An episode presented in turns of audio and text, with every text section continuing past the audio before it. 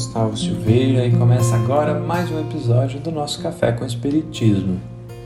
Hoje iniciamos uma série de 12 episódios sobre a lei divina. Em outras palavras, tomaremos por base a divisão que Kardec nos apresenta na terceira parte de O Livro dos Espíritos.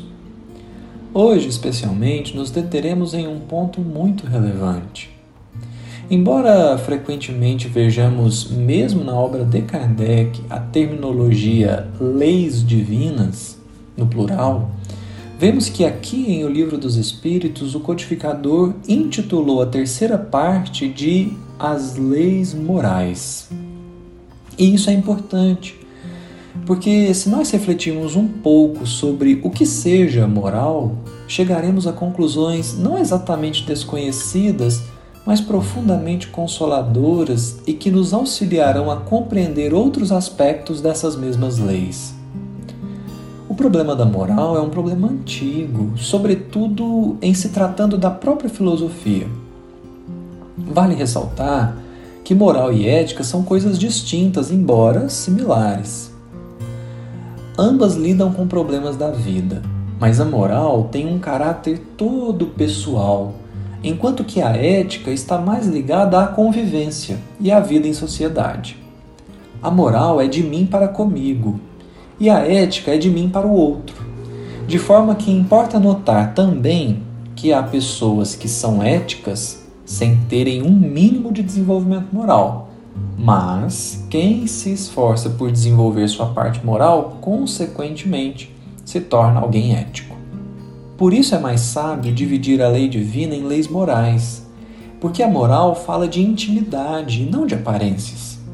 Portanto, focando na questão que nos interessa hoje, será necessário entender que existe uma relação muito forte entre moral e liberdade, explicada com sabedoria por Immanuel Kant, e que muito nos interessa aqui.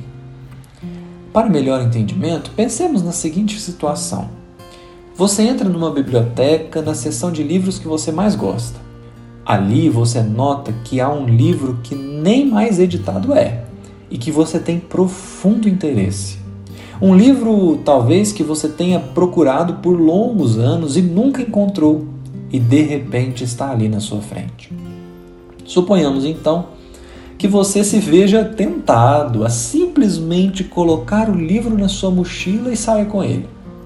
A biblioteca está praticamente vazia. Ninguém está próximo a você e, portanto, fácil será que você saia dali com o livro sem nenhuma suspeita. Nesse momento, você nota que no seu íntimo surge uma dúvida: pego ou não pego o livro? Aqui nós estamos em um problema moral. Furtar ou não furtar? Eis a questão. É um problema moral sobretudo porque não há nada te constrangendo nem a furtar, nem a não furtar. É uma decisão sua. Todavia, pensemos que no ápice da sua dúvida você note que na parede existe a plaquinha: sorria, você está sendo filmado. E nesse momento, você desiste de pegar o livro. Deixou de ser um problema moral. Você foi constrangido pela câmera. Não foi uma decisão vinda de você, mas influenciada por um agente externo e por isso deixou de ser uma questão moral. Era uma questão moral até você ver a placa. Desistir de furtar não foi um movimento do seu espírito, mas um constrangimento causado pela câmera. O que significa que era um problema moral enquanto você estava inteiramente livre para decidir enquanto nada te impulsionava a tomar nenhuma decisão, enquanto estava entre você e a sua consciência. E isso nos dá um bom direcionamento de por que as leis são chamadas leis morais. É que Deus não nos constrange a segui-las. Dizemos isso no seguinte sentido: Deus não violenta consciências. Deus não impõe o bem, porque o bem é um convite. O mal é que se impõe, porque é fraco.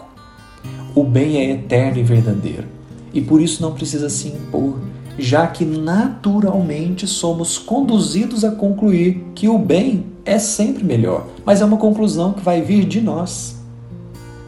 A lei divina se subdivide em leis morais porque fala da nossa intimidade, da nossa intimidade perante o Criador, perante as criaturas e perante a nós mesmos, sem nenhuma violência.